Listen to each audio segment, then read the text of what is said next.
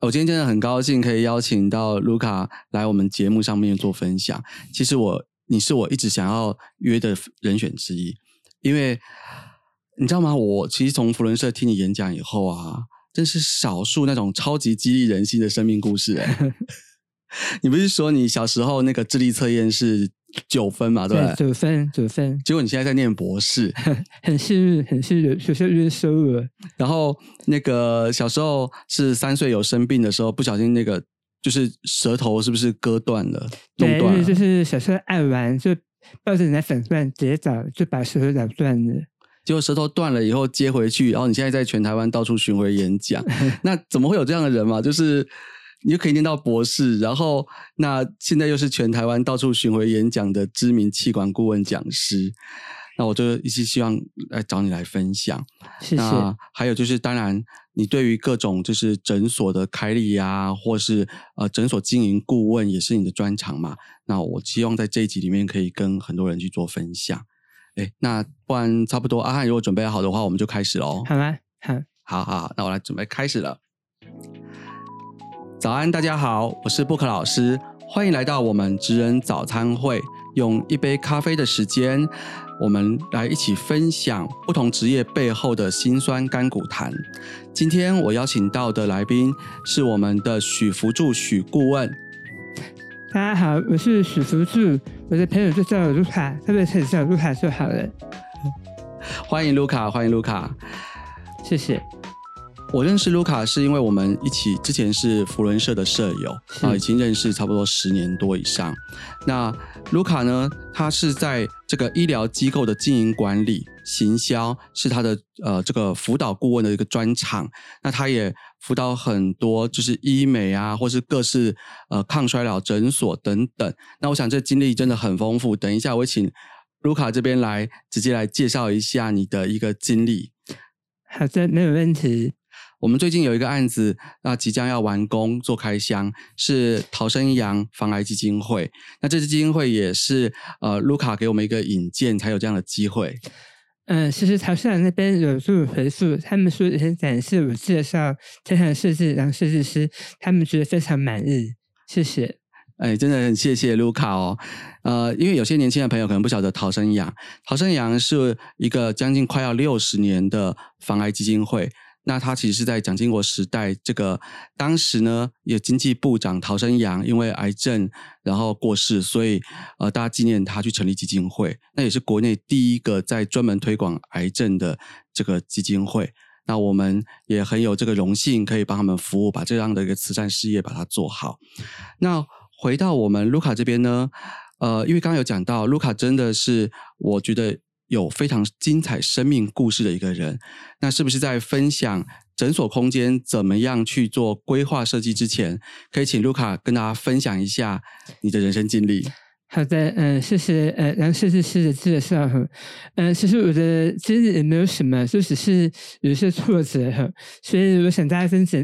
跟这位呃听众朋友简单介绍一下，呃，大家听到我说话老是还有点不清楚，所以有些朋友真的是听到我说话，会以为我是乔生，但其实我不是乔生哈，我是因为小时候三岁的时候呢，因为一场意外舌头断掉，所以造成我说话老是口齿比较不清楚，所以反而很多人以为我不是台湾人。好，那家里是因为小时候有这段经历呢，受到一点惊吓，所以我小时候就表现的就很笨，所以在小学二年级一开学就很不幸的被学校分派到去读启智班，现就是现在所谓的特教班或者是智能班啊、资源班之类的。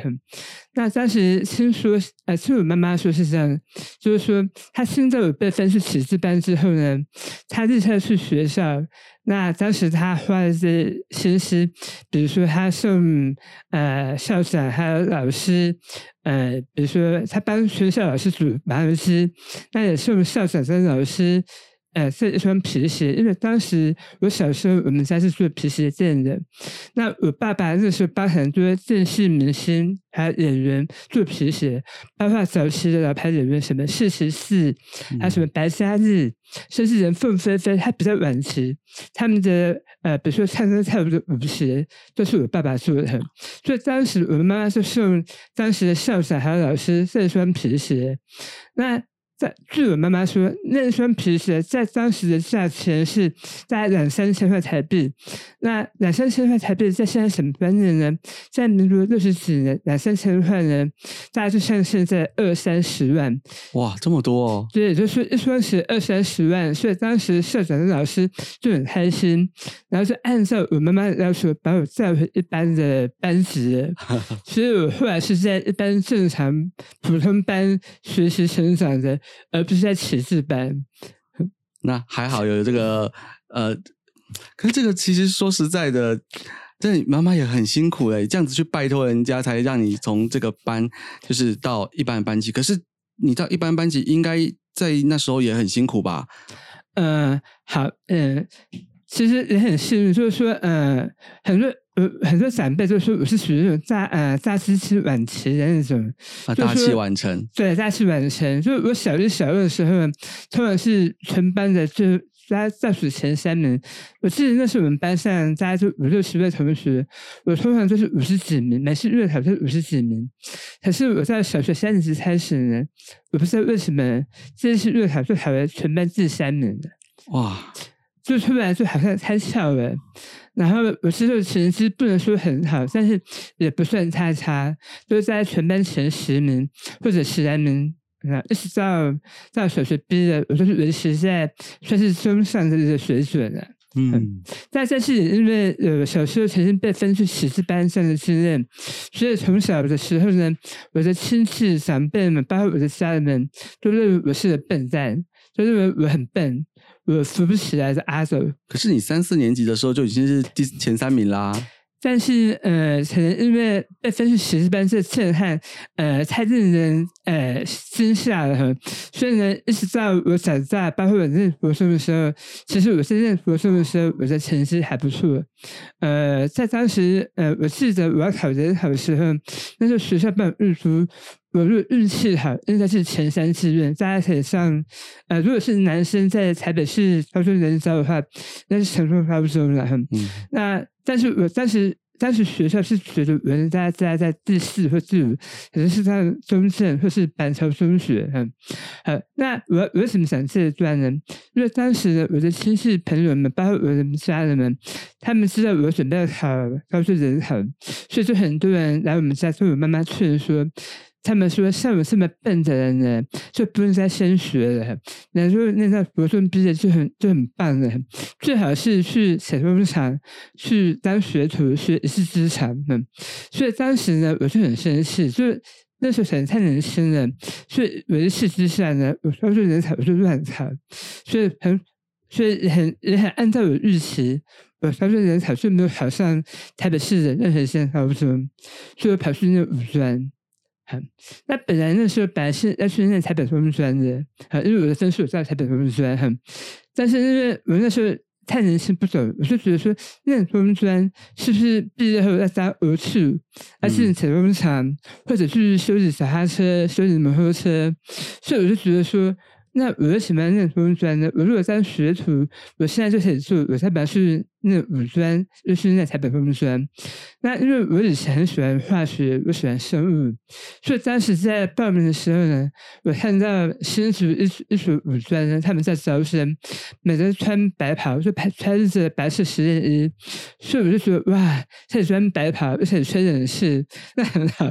所以我就报名，我就跑去那五专，我跑去新竹那原配。专，嗯，好，那坦白说，我在新竹过得很愉快的五年，因为在因为一来可以不住家里，所以没有长辈们每天在我耳边唠叨，认为说我很笨啊，我可能会以后没有呃没有办法呃才才有自我成长空间，所以我在新竹会很愉快，嗯，好，但是因为我在新竹那五年，后来在我去在台北市的医院实习，我就觉得说，呃。因为我我虽然毕业之后，我才考日审师的执照，那我本身就是有专业知识的，所以我当时想说。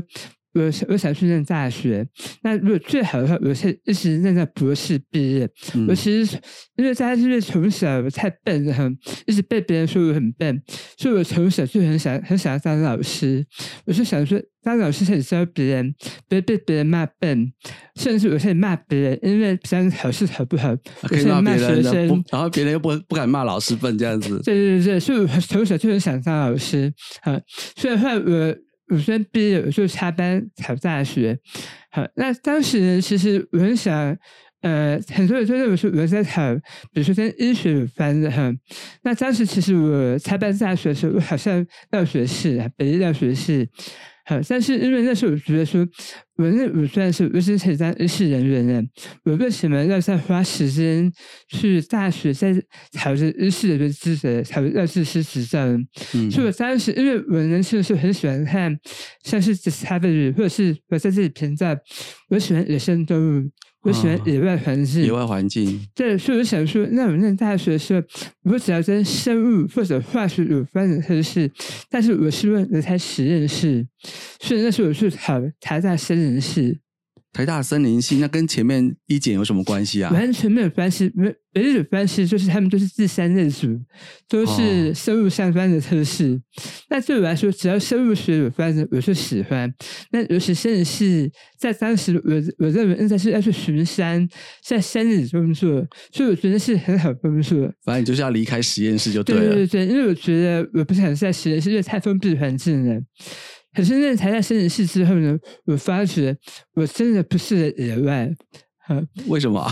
因为呢，呃，我们有一次在台大在台大实习，有一次我们去呃阿里山去去阿里山那边实习哈，那有一次我们做的是野外调查，我们在野外我趴在草呃森林里面趴在草草地上，我们趴了四个小时，只是为了记录呃鸟类的一个生活形态。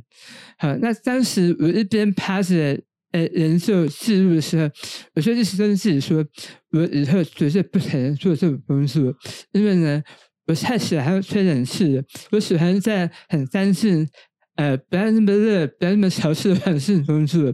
所以，我当时就决定，我大学毕业之后，如果我有机会考硕士班，呃，或者再进修的话，我可能还是要回在医学领域。可是我这样听起来以后，哎。那个以后招生有一个很重要的关键，你看原配也是因为冷气凉嘛，然后衣服帅，然后就就是吸引你。那现在那个接下来就是一定要有冷气的地方。呃，所以呢，我我想表达就是说，很多是外在的环境、外在形象会影响我们人的判断。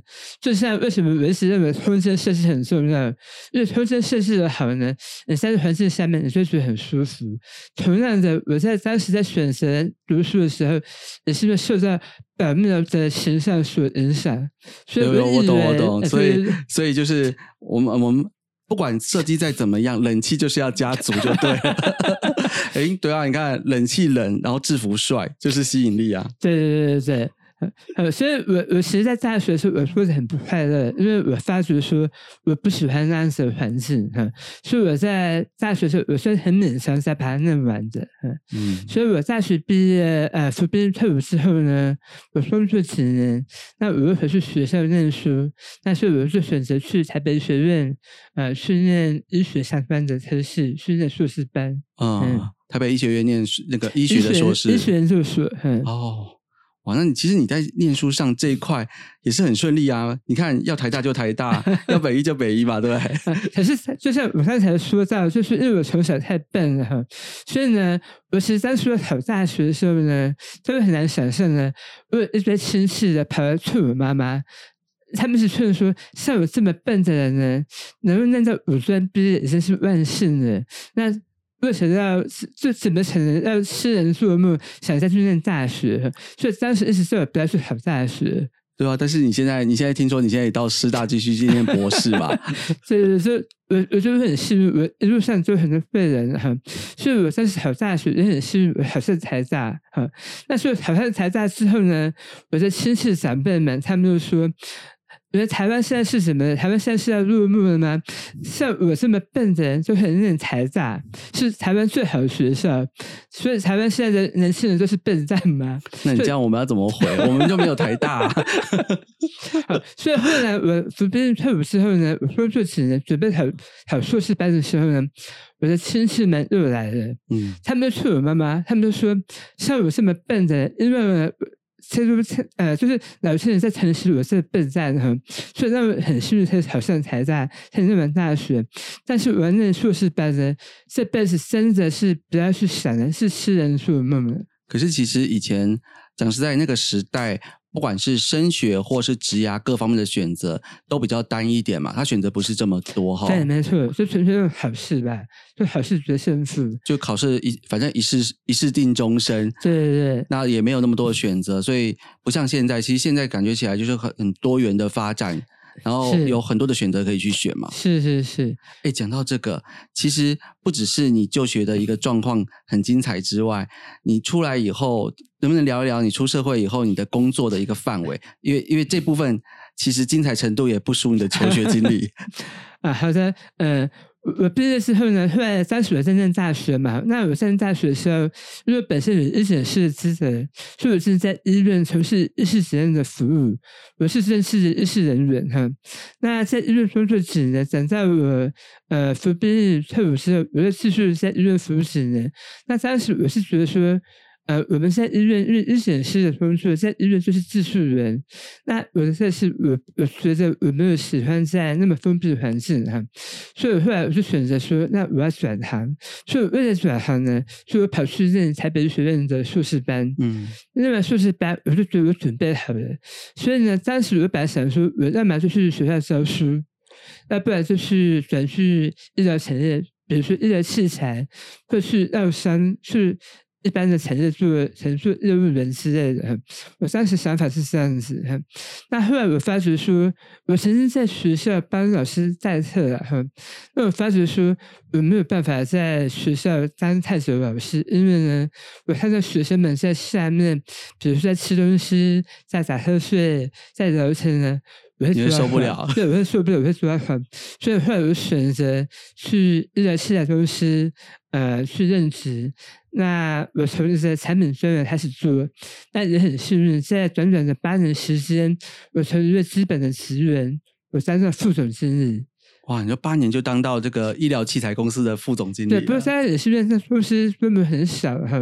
我记得当时我去的时候，原本公司规模只有八个人，那在后来最最兴盛的时候，都是七十的人。哦，所以说在呃那时候，呃在当时我们很多同事都说是我的功劳，但我说我只是幸运，刚好在对的时间遇到对的老板，做在对的事，所以我后来当副总经理。嗯，那这样子，你当到副总经理，为什么又会再往下一个不同的人生选择前前进呢？好，那么当时呢也很好笑，就是说，当时因为我是副总经理嘛，哈，那我当时为了让我们的业务员好卖我们的设备，还卖我们的医疗器材，所以我当时帮很多医生写计划书，教我们鼓励医生出来开诊所，我教医生开诊所，但是我其实当时我从来没有诊所经营的经验，我完全是为了业务销售，我写计划书，我跟医生说你诊所怎么开会赚钱，好，但当时我真的没有信任。那后来也是因为帮医生写很多次计划书，或者说发觉书，那我是不是应该有机会回到我的医疗本业？因为本毕竟我本身还是医师人员背景嘛，哈。所以呢，后来我三十岁毅然决然决定我转行，我跑去日本诊所工作。好，我是是反正是日本诊所，嗯，那也很幸运的在日本诊所做的还不错，所以后来呃呃，导致我以后转行做视网部分的呃呃资源了。嗯，对啊，就是原本是为了卖器材，然后写计划书，然后帮，然后看到那个诊所经营有哪里可以改进的地方，写了很多建议给医生去做改进。结果对写着写着，人家生意就越来越好，以后反而口耳相传，就是大家要找你写计划书。对，没错没错。所以我后来做诊所之后呢，也很幸运，在诊所在我的手下是很快就维持获利了哈。那因为我本身在诊所，其实诊所经营顺利之后呢，我是没有事可做的，但是嗯我是我是蛮不下，我是闲不下来的人哈，所以我那时候思考说，那我是不是在在退出诊所经营了？所以我后来自然而然，我当时因为刚好我的小朋友，我小孩子要要出生了，对对，有一个小、嗯小女生嘛，对对，因为我晚婚嘛，那当时因为小孩子出生，我就很宝贝，我想说，我想陪伴我小孩子从出生到他至少前面三个月，我我想在家里陪伴他，所以我就把工作辞掉。那后来就出来开始当顾问，协助医生来开诊所或者自己诊所。那也因为这个过程，会有会慢慢就发觉说，其实会越来越多医美诊所其实不是医生开的，因为呢，一些医美诊所你要筹备，你要成立，往往要花上好几千万的的资本额，所以不是呃呃，很多时候不是一位医生他有了财力，所以往往他是牧师，甚至有股东。那甚至呢，因为医美是呃是产业很兴盛嘛，所以慢慢有很多化妆品公司。或者有一些相关产业的老板们，他们也想转行来做来开诊所，嗯来来从事这样的事业，所以后来我就慢慢的越做越多，就从帮医生开诊所，慢慢的也帮很多老板们开诊所。对，哎，其实这个也是因为，我记得那时候你还在医美公医医美的这个集团里面任职的时候，哎，也非常感谢你还介绍门厅啊，还有一些工程给我们去做。那其实那时候才接触到说，哦，原来很多时候这个医美的老板不见得都是医生，对，而且。因为医美的投资是很大的，是的那所以他可能除了医生之外，他还要有相关的投资人，或是相关的一些技术背景，甚至是化妆品公司等等，都是他都是能够去推波的这这个背后的一个股东群。是的，是的，就像我们说一般的健保诊所呢，如果假设一个医生在出来开业，他可能花是他准备了五百万左右，他就可以开业，甚甚至成五百万到一千万的资本，他完全可以开出一间健保诊所，比如说加医车，呃，比如说完全没有问就，是小型那种领健保补助的诊所，对对对。大概五百到一千其实有这样的一个准备就就可以去开。可是如果说他他不只是要健保，他有些自费或是更大规模的那个金额，好像就会远远超过这个数字哈，我。们比如说以医美诊所来说，日美的人事一台仪器动辄两三百万，但我们常说，嗯，那开心医美诊所，你至少一次至少要准备三到五台，哇，也就是说，在仪器方面，你可能是要花八百到一千万才能买的。那也是，那除了仪器之外呢，你其他的耗材、其他的设备，包括诊所的装潢，那你来聘请人工或者是医师，这些都需要花费。所以，医美诊所的筹备的准备的资金呢，要比一般诊所多很多。是是是，因为其实真的这个部分的话，我们待会在下一个部分，我们可以来跟大家 一一的来聊一聊。帮是我们先休息一会，然后待会我们继续来深入来探讨这个如何开一间医美诊所。好了，好的，好，谢谢。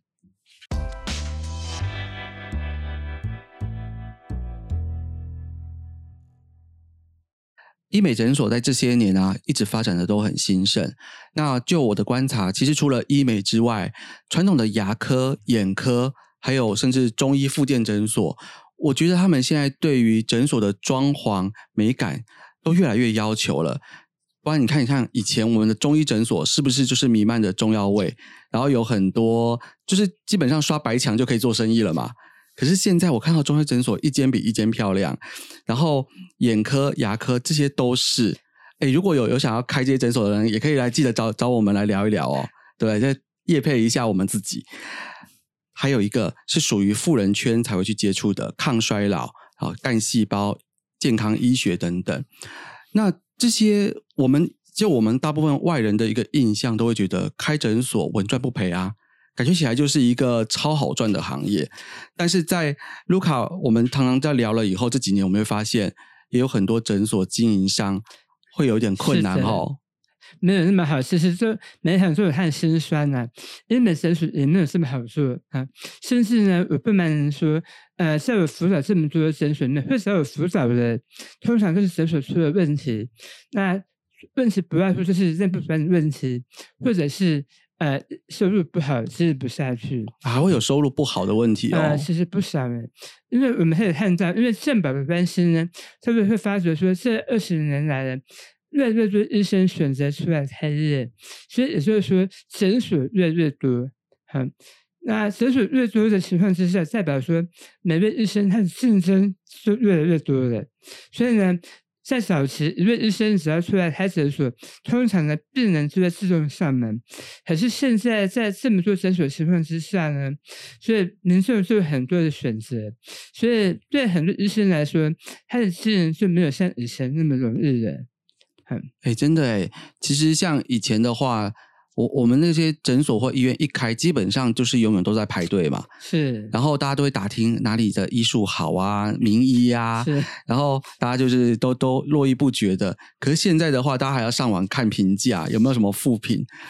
而且现在医美诊所也不好做，哎，感觉起来还蛮多医生会有什么医疗纠纷被人家告的之类是啊，的。像因为医美的凡是跟一般的医疗院所有有点不一样，它比较适于医疗跟消费者中间，它两边都有事实上的。因为它不像其他的医院一样，是你一定有生病才去嘛。对，那对医美是我本来其实就很健康了，我只想要变得更好、更美丽这样子。是的，是的，嗯。所以它就是变成不是一个必须消费。那所以医美应该很多都是自费哈，啊，对，其实医美九成以上都是自费的。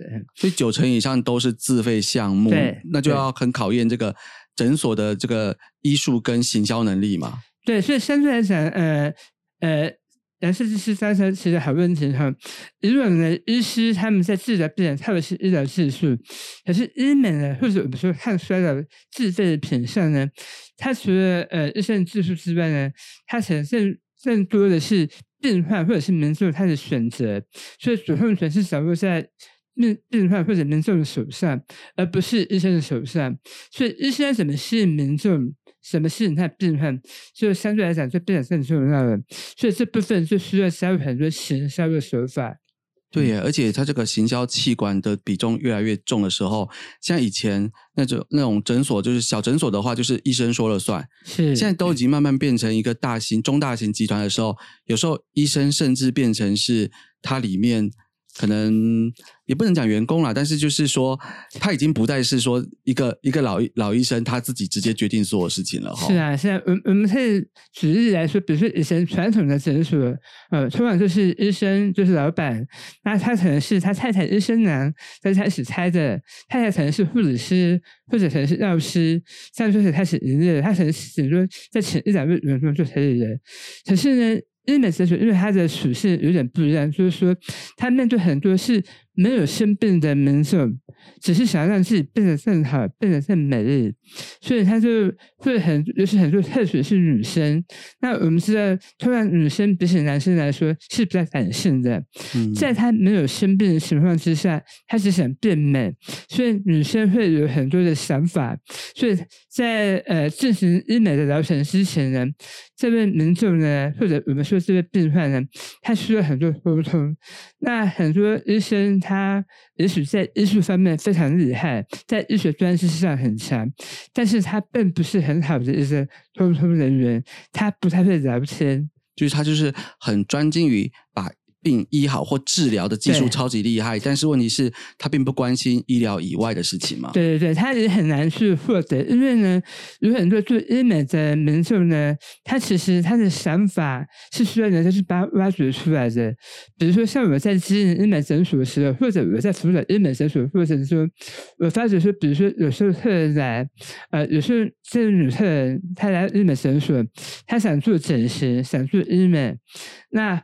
我们去了解她的原因，才知道说啊，因为呢她的先生，她的另外一半可能有有小三，可能出轨了，那她可能觉得自己比不上小三那么漂亮，所以她认为说，她来把把自己变漂亮之后呢，先生就会回心转意了。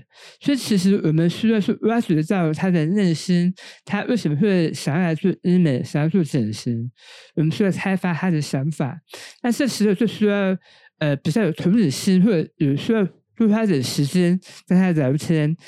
那医生在治疗、在问诊过程中，他不太可能花上半小时甚至一小时时间去挖掘病患或者他客人心中的想法，这很难的。嗯，对啊，所以你看，像医美诊所就会有很多的这个医美顾问的一个一个一个小房间，然后各自去，而且有很多医美顾问可能是女生嘛，她就是可以同理心的去跟你慢慢聊出你到底。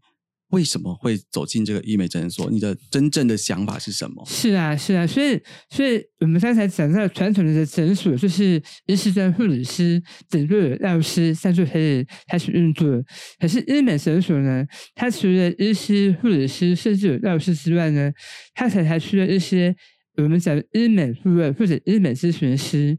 那医美顾问或医美咨询师呢？呃，有很多并不是有艺术背景的人来做的，更多可能是本身是美容背景的人，或者有业务，比如说业务能力的人来来从事这样的工作。所以他的分工就越来越细化了。是的，是的。那虽然我们说在法规里面呢，其实医美诊所或者我们说诊所不应该有美容师或者医美咨询师这样子的职称人在里面。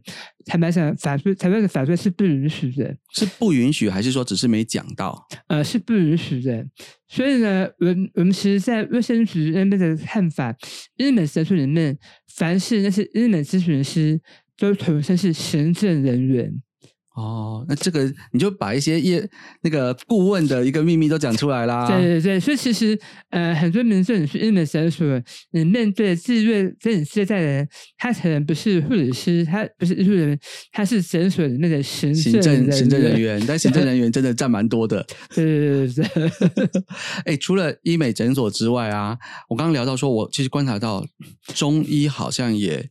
越来越注重门面了哈，是的，是的，为什么啊？因为其实就像您说的，不管是说，不管是医美，甚至眼科也好，眼科啊、牙科啊这些都越来越注重装潢，要灯光美、气氛佳了。是是是，那你会发觉，像像这种诊所，越来越多自费诊所，它其实很多的项目，它不完全在治病，而是在保养或者在让人变得更好。比如说，牙科为什么这几年这么红？因为呢，他们做了很多自身的品相，比如说牙齿矫正，哦，牙齿矫正，对，美白牙齿等等，哈，正颚，就是让你的比如下颚变得比较正常，就是我们所谓矫正，或者我们说正颚手术。其实呢，你说就算不矫正牙齿，你能不能生活，还是想活下去啊？但是你张开嘴巴就不好看。所以，像牙科为什么这几年这么红？因为他们自费品上很多是在做矫正，在让你的牙齿、让你的整个人变得更好看。这些就不是疾病问题，而是美观或者心理问题的。所以，包括像中医也是，中医这几年你会发觉出很多中医诊所。嗯，他们在推广是做减肥减重，或者说在中医诊所有时候在做减肥减重，很多中医诊所非常红的，什么中医的男性啊，非常红啊。哎，对对。这个我就听说了，好像要在皮下脂肪去买一些线，然后你就可以减肥变瘦这样。是的，是的，就是在我们附近穴道买囊肠线，那其实它就是刺激我们体内持续的发炎的，引起呃瘦身的反应的。嗯，哦，难难怪现在中医诊所这么红。是啊，像比如说像前一阵子开始天气变很热嘛，所以很多中医诊所在推在推那种三伏贴。就是就我们有一种就是治疗叫三伏贴啊，三伏贴，对对，就是让你的身体变得比较不是那么燥热啊。所以你会发觉说三伏贴在在中医诊所在前阵子大家都在推广，因为它是自费的品项。嗯，哦，其实刚刚有讲到一个重点是说，为什么这么多开始注重门面的？除了它是一个呃，算是更保养或者是更美更好的一个状况下，还有很多是因为。他们其实在赚的是自费这部分的钱嘛？对对对，他们赚的不是医疗的钱，而是在让人变得更好的钱。哎，我们的小帮手阿汉有问题要问哦。没有，我只是想要讲一下，刚刚有说买那个线，对不对？嗯。我家的人之前有埋过那个线，他真的有变瘦。对啊，对。可是他是有效，可是他很快又胖回来。你说拆线以后就会回来？对他很快又胖回来。他说他装的时候是真的蛮有效的。那这样子不是变成就是你要定期的一直要去买线吗？应该是人的问题，人的问题哦。对，你说人的意志力的问题。对我只是想说，它真的蛮有效的。好，那我简单回复一下阿汉哈。其实我们说人家减肥呢，其实不外乎就是你要饮食控制，你要运动。可是你会发觉说，为什么有人会变胖？因为他喜欢吃油炸食物，他喜欢吃高热量食物。他不喜欢不喜欢运动，所以呢，基本上减肥就是一种违反人性的做法。所以阿汉刚才说，有些人做就是蛮性的减肥，蛮过程中他只只是减肥的，可是一段时间之后，等到线拆掉了或者线被吸收掉了，然后呢，他又胖回来了，因为他的饮食习惯没有改善，他的运动习惯他没有加强，所以他还是胖回来了。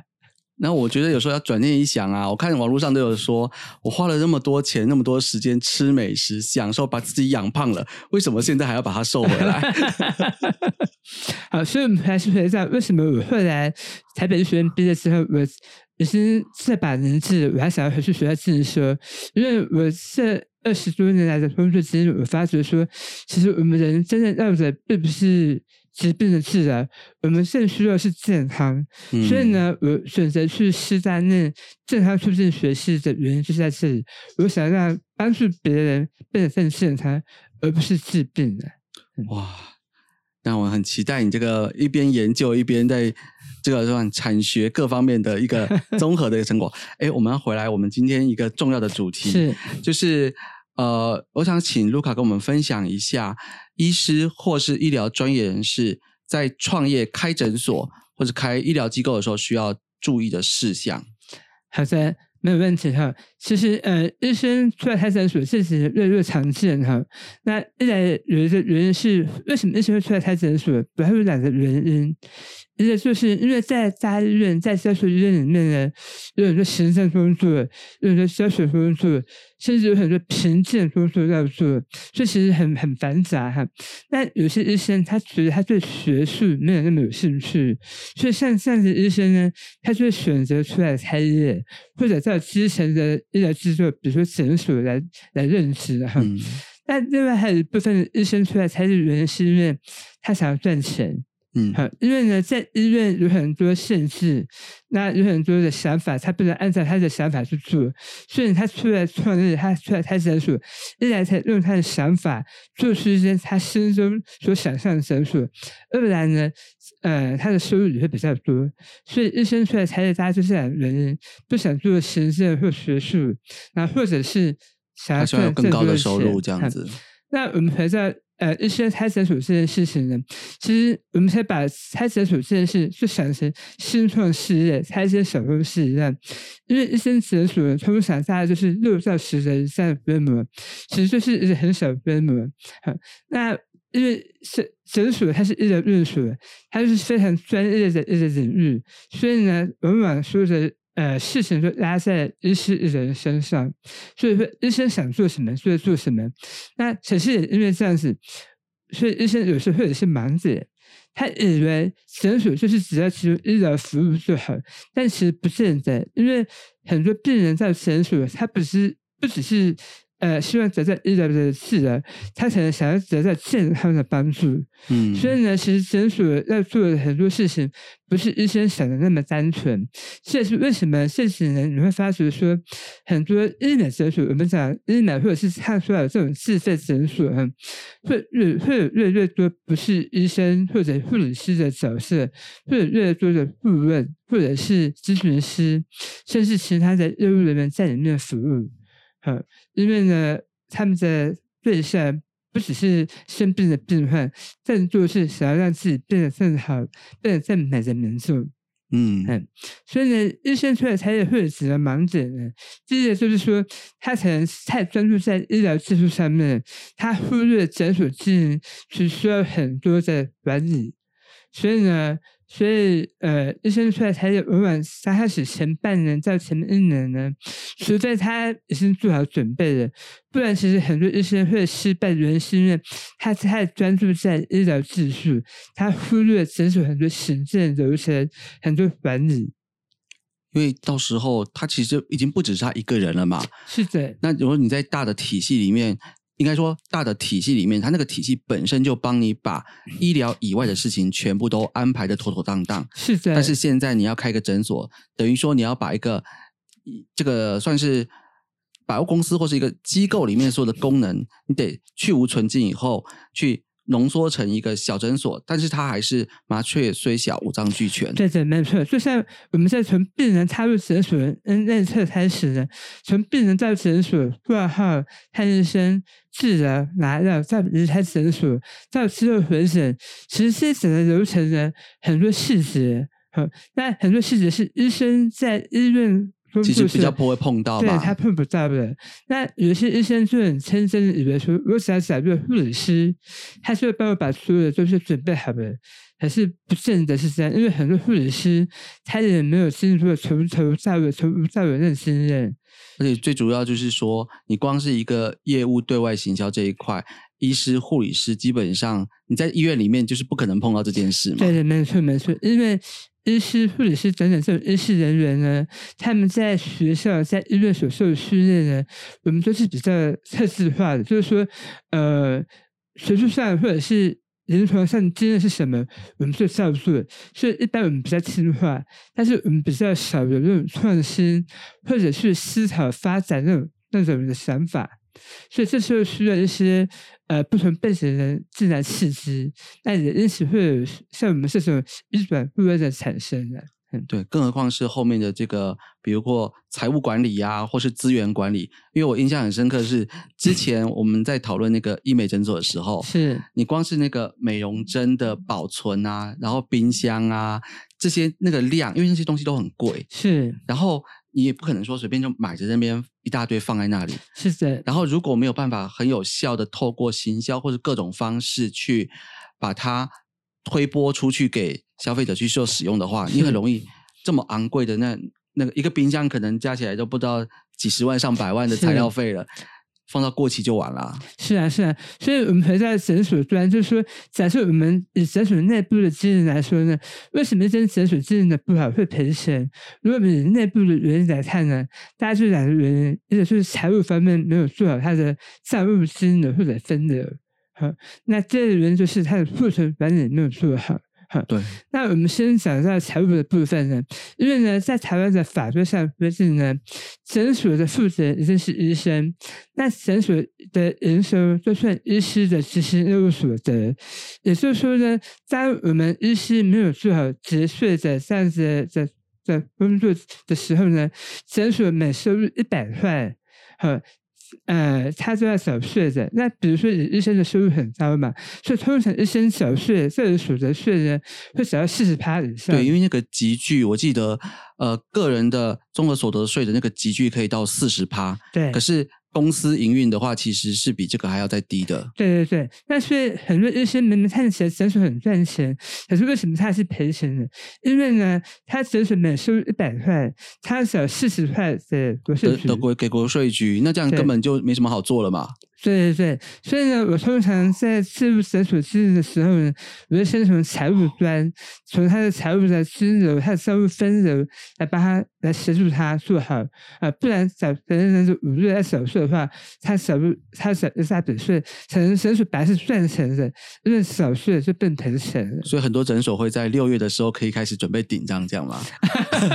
没 错没错，那个想要开诊所的人就可以在五六月的时候开始关注有没有 可以。顶账的。哎，我要聊这个是因为啊，我们很多接触到开餐厅的客户，嗯，从一些动作我就可以知道他是不是老手，嗯，一种就是说他要开餐厅的时候，他已经很清楚他要知道他要的是什么，而且他很多东西会去找那种二手的一些厨房设备或是顶账，然后他把餐桌的桌巾啊，或者是椅子啊，然后看的东西全部都。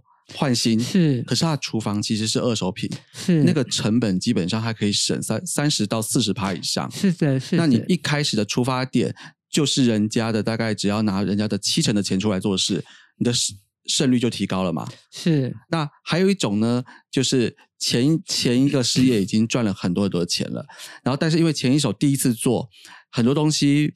没有办法照他想要的理想去做，所以这一次呢，就准备了大把大把的现金，这我们最喜欢了。准备了大把现金，说我现在前一手已经做得很好，然后很赚钱，我现在想要完全照我的意思打一个。我理想中的最好的餐厅出来了，所以他要什么也一样都非常清楚。是，然后告诉我们所有的细节都是他要高规格的细节去把它打造出来。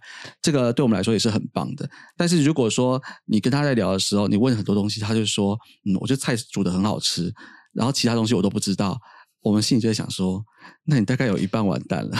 ”对，没错，没错。就像你说的，很多日式也是这样，常常日式只要有出来。他们说要开诊所，想找我来辅导他们时，我就会问他：“嗯为什么要出来开诊所？或者说你有什么特色？你有什么强项？”哈，好，那就像刚才呃设计师所说的，其实很多医生说我说我技术很好，我有很多病人。可是我说他说你的技术很好，那是你在医院，你的病人说是在医院。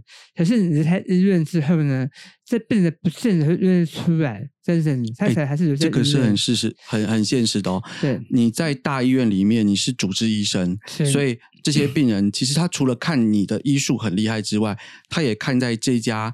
医院的这个招牌很大，然后医院有非常多高科技最新的仪器，是。但是你出来开诊所，这些仪器就不会有了。是啊，没错没错。所以呢，其实我自己遇到很多医生，事实上会有哀怨，会有乱谈的。就是说，他以前在医院可能是他是非常资深的主治医师，他甚至可能是主任职的。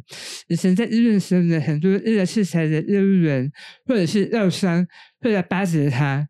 可是等他出来开业之后呢，他有时候请些业务员来找他，业务员甚至不太甩他，哈，那没办法，以前你可以一千万的随便买个几台，现在可能一台都要都要存很久，哎，没错，没错，没错。所以呢，我觉得就是这样，就是当你开医院是这么大的一些庙的保护之之后呢，你出来出来自己才是，很多时候你就要自己去。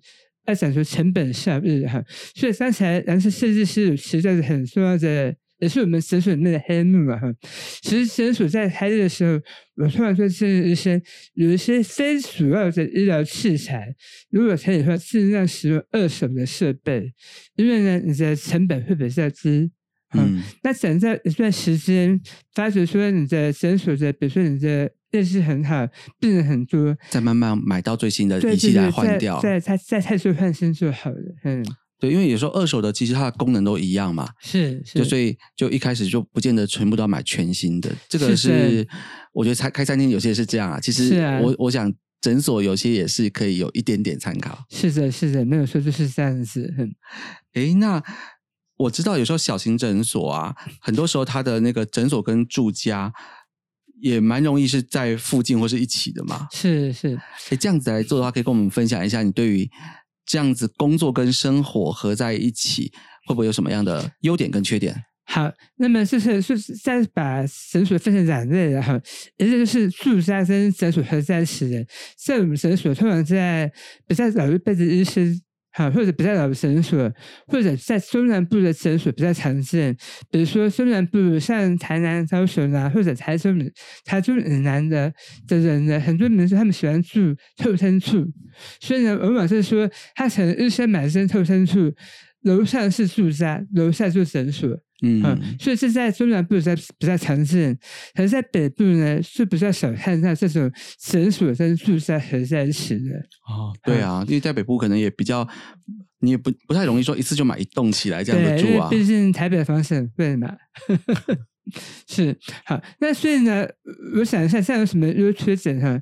比如说，在住院部的诊所，很多医生的住家在楼上，楼下是诊所呢。这好处是医生可以不用舟车劳顿，他因为诊所就在楼下嘛，所以他只要下楼换了衣服，下楼就可以在诊所上班了。那中午休息时间或晚上休息的时候，他只要回去楼上，那就回到家了哈。所以这是诊所跟住在合在一起的好处，就是它很方便。还是不方便，就是说，因为呢，毕竟诊所跟住在合在一起了，所以呢，医生的私人是也是会受到干扰。嗯，对啊，要不然有时候人家在非开业的时间过来，他知道你就住在楼上嘛，是啊，他是过来按门铃啊，啊，赶快叫你赶快来帮忙这样子。是好，所以现在比赛做的诊所，尤其现在因为房价越来越贵了嘛，哈，所以呢，现在很难得，就是说可以买一整栋房子，把诊所跟住宅合在一起。那再加上现在很多比较年轻一辈的医生呢，他们是要说工作跟生活要分开。分开。对，所以现在很多比较年轻的医生，比如说在四十岁或者我们说五十岁以下的医生，就比较不喜欢把诊所跟跟住在合在一起的。可是因为我要问的问题就是说，一些比如说像联合开业，或是那也有可能他们去租一个，就是他们去准备一样的一个诊所空间，但是他有好几个医生一起共用这样子的，是因为这也是会牵涉到说大家各自。是不是有一些合作或是干扰的问题？是的，是的。其实人的诊所在台湾也很常见哈。那其实这这也是我常不是很多医生朋友他们出来开业的时候，我就跟他说：“你这开日很辛苦。如果你有两三位朋友，两位两三位医生朋友愿意的话，你不如一起出来开业，分散一下呃筹备的资金、营运的资金，这样子会比较轻松一点。”哈，但是你会往往你会发觉说，在台湾的人和诊所，它是会很好，其实有时候突然之人和诊所突然就消失了，为什么？其实我们很多。突然这是一样的意思，因为股东之间，股东吵架，对，股东之间可能每个人都有自己的想法，哈，那会意见不合的时候，所以呢，有些人和诊所消失的原因，当然就是比如说可能医生之间理念慢慢就不合了，那因为医生们都很厉害嘛，所以谁也压不住谁，所以就会到最后就拆伙了。那通常比赛能够延续下来的医生，在这种人和诊所。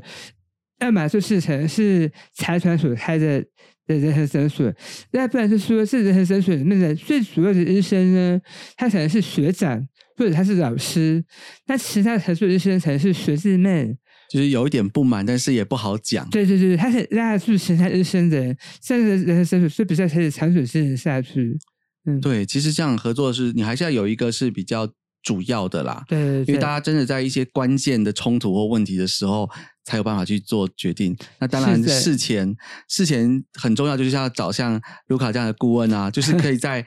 合作的规范或者是说制度上面先讲好嘛，不要说大家好朋友一起做事，结果做了事情以后连朋友都当不成。是是是，那那我再补充一下，尤其呢，医生他们在呃，是不管在学校还是在医院的训练过程中呢，医生通常是很自我的，因为他们必须这么做，因为他们在决定一个疾病的治疗或者手术的时候，他要当下做决定，所以他相对来说，他比较没有团队合作的这种概念，他。喜欢按照他自己意思去做事，所以医生通常很难跟别人合作。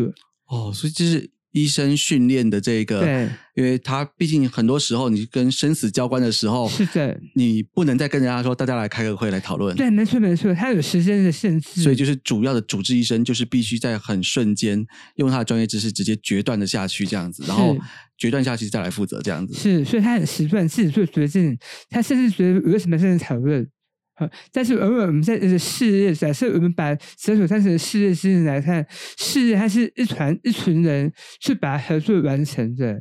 可是一些如果太自己的想法来做事的话，那往往这团队就会很多人就散掉了。对，应该说在急诊室或在诊间里面是必须这样做。对，但是除了诊间外面的行政，我们刚讲行政的那一大圈就不能这样子做了。是的，是的。哎，那这样子。接近节目的最后啊，我想要请 Luke 帮我们分享一下，说就这十年你看到的一些呃诊所的发展或是类型，你觉得未来的诊所发展方向是怎么样？那就服务的部分或是就空间的这两部分各有什么趋势？好的，呃，我个人认为在基层诊所就是诊所这一块呢，未来发展会往哪个趋势？嗯，这个是专门治病的，比如说像走健保系统，纯粹为了治病，哈。那另外部分呢，就是为了健康，让你变得更好的，比如说像医美、像抗老化、像健诊诊所、健康管理诊所，这种诊所一定会越来越多。好，那这两种其实是有点不一样。所以传统的健保诊所呢，当然它为了生存，它也会慢慢找入一些自费的品项，所以它也它总的在做一些企业化管理，但是它还是不如自费诊所做的那么完整哈。那自费诊所自己呢，我自己在看到未来十年也是会越来越连锁化。啊，连锁化。对对，因为就像我们刚才过程中，我们在刚才节目中就提到说，因为诊所制就是自费诊所制呢，它不完全是医疗技术，它有很多行政管理，还有行销的管理，行销要做哈。那所以这部分需要很多人进来协助。那所以它是不完全是一间诊所，它比较像是一间企业的管理。嗯，所以呢，因为是越来越企业化，所以当然了，因为三本求日，因为为了呃降低诊所经营的成本，所以人手化是势在必行的。哦。其实，我就我这边来看的话，像我们之前讨论那个诊所啊，我也觉得它的复合化经营越来越兴盛。是，你看，我记得我们那时候还讨论说，诊所其实还可以去跟艺廊做合作嘛。是啊，还可以把一些画作、艺术品，然后在这个诊所的公共空间里面做展示。是，哎，开诊所也不容易，耶，还要定期办插花会啊，然后品酒会啊，然后艺术鉴赏啊，是，然后。你要办这些活动，能够去把准客户或是老客户去这个顾客关系做长期的维系，它增加认同感，这样以后有什么任何事情才会想到说把。好姐妹都带到这个诊所来，是啊，所以像诊所这种做法，不管是办呃，不是艺术艺术品的鉴赏，还是甚至在咖啡厅结合哈，这种就是为营造诊所内部的气氛，也就是说让诊所空间看起来更好。所以这必须我们就要说在诊所空间的设计呢，这几年这十来年来说，呃，越来越吃重了。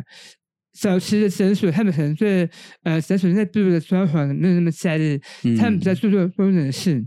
可是现在这十来年，新型的诊所，他们除了呃功能性之外，更在意的是整整体感觉舒适度，在里面的待的那段时间里面，感觉会不会舒服？